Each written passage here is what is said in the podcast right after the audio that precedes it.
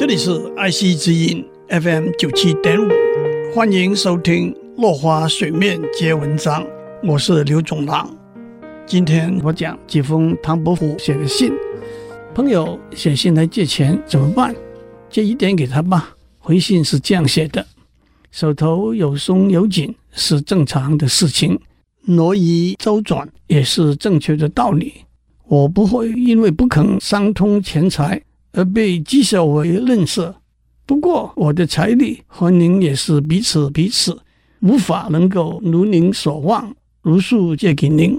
紧张若干奉上，只恐怕就像涓滴的水，轻微的尘埃，不够供您大手笔的使用，还希望您见谅。至于我的财力和您也是彼此彼此这句话。在信里头倒是用了一个比较偏僻的典故。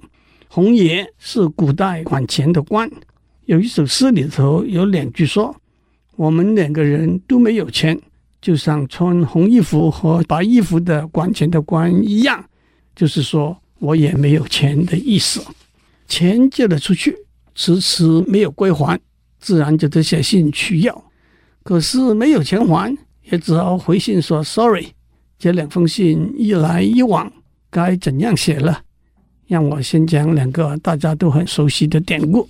第一个是战国时代，齐国公子孟尝君派他手底下的一个食客冯諼到他的封地薛去收债。冯諼问孟尝君，收了债之后又买些什么东西回来？孟尝君说：“就买些我家里没有的东西吧。”冯諼到了薛，假传命令说。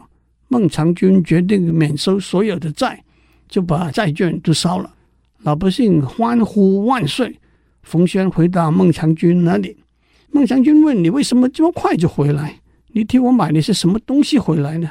冯轩说：“您吩咐我买些您家里没有的东西，所以我就把债券都烧了，替您买了义。”一年之后，孟尝君回到薛去。百里之外，老百姓扶老携幼欢迎他。孟尝君跟冯轩说：“你替我买的义，我今天看到了，这就是焚卷示义的故事。”第二是庄周家里很穷，去找一个管理河道的小官去借米。这个小官说：“好的，等我收到老百姓的租税，我就借三百两银子给你，好吗？”庄周听了，很生气地说。我来的时候，看见路上干涸的车辙，车侧是车轮碾过留下的痕迹，里头躺着一条鲫鱼。鲫鱼跟我说：“我从东海来，快干死了，您可以给我一升或一斗的水救我的命吗？”我说：“可以，让我往南边去游说吴国和越国的君王，引西江的水来救你好吗？”鲫鱼说。等到您把西江的水引来，不如到卖干鱼的摊子上去找我吧。这就是“河侧之鱼”和“西江之水”这两句成语的典故。讨债的信是这样讲的：“焚卷示义是古人高尚的行为，我不是不仰慕这种做法，只是没有能力而已。以前承蒙您的经络，但是已经过期很久了。经络这个词。”来自汉朝季布的故事。季布是一个重言诺、守信用的人，大家用的黄金、白金不如季布的一个承诺这句话来赞美他。这就是“一诺千金”这句成语的出处。接下去说，我等您的钱，就好比在河侧里头的鱼，空空的等待西江的水，这不像老朋友应该有的行为。请您赶快找钱还债，免得我一直就被吊在半空中一样担心吧。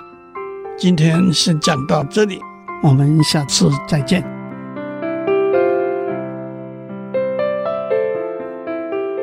以上内容由台达电子文教基金会赞助播出。